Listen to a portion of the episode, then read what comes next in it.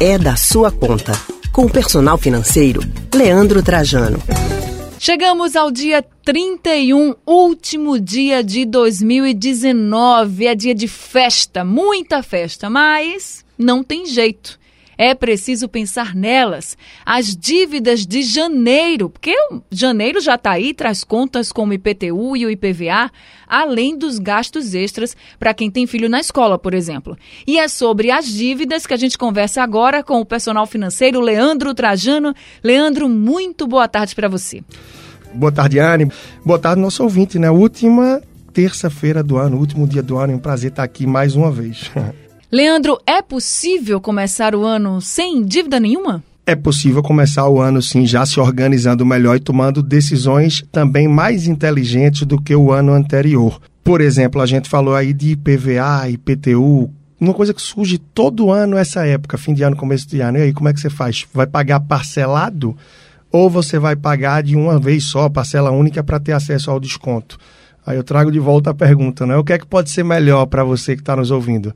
Então, essa reflexão é fundamental de fazer, porque o IPTU em Recife, por exemplo, você pode chegar a um desconto aí de 10% se você paga na parcela única. Então, pode ser um belo desconto e que deve sim ser aproveitado. Mas ele pode ser aproveitado só por quem está capitalizado. Afinal, se o meu IPTU é mil reais e eu tenho apenas 1.500 guardados, será que vale a pena pagar o IPTU de uma vez? O meu conselho é que não, porque você vai descapitalizar da reserva que você tem. Então, termina sendo melhor você pagar em parcelas, por mais que o valor seja maior no final, mas você vai estar mais tranquilo caso tenha alguma ocorrência, alguma urgência. Então, essas reflexões para dar partida no ano são fundamentais. Mas se a pessoa tem, vamos dizer que a pessoa tem esse PTU de mil reais, e aí ela não tenha mil e quinhentos de reserva, ela tenha o, o triplo, vamos dizer que ela tem três mil reais guardado. Você acha que vale a pena tirar mil e pagar à vista e tentando juntar esse dinheiro que seria da parcela ou até mais um pouquinho? Ou você acha que não, que ainda precisa ter mais que o triplo, por exemplo, para valer a pena pagar à vista? Isso, eu acho que ainda precisa ter uma reserva maior para que tenha mais tranquilidade financeira e com isso possa pagar esse IPTU de uma vez só. Então é importante por isso ir juntando no dia a dia também, para que você já possa se antecipar e, quem sabe, no próximo ano, sim, pagar esse IPTU de uma vez. Afinal, quanto maior a reserva, mais tranquilidade você vai ter para pagar de uma vez e se beneficiar com esse desconto dos 10%.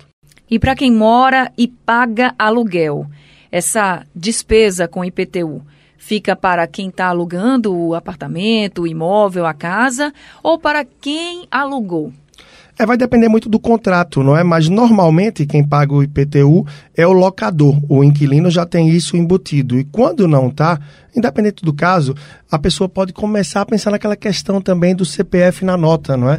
Porque em Recife você pode ter um crédito que no mês de novembro você vai usar para abater o IPTU do ano seguinte. Então, colocar o seu CPF na nota vai te ajudar a ter um IPTU menor. E que mesmo que você não tenha um imóvel próprio, você pode avisar que jogou esse crédito e o locador pode abater isso para você.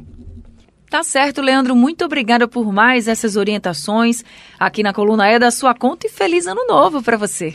Feliz ano novo para você, Anne, para todos que nos acompanharam aí ao longo desse ano. Foi um prazer estar todo ano, toda terça-feira aqui e que venha 2020 com muitas dicas, com muita reflexão, planejamento, consciência e saúde financeira. Afinal, os nossos valores são muito mais preciosos do que os números que cercam nossa vida financeira. Então, as nossas escolhas e as nossas decisões é que vão nos dar um futuro mais tranquilo e que, assim seja 2020. Conversamos com o nosso personal financeiro, Leandro Trajano.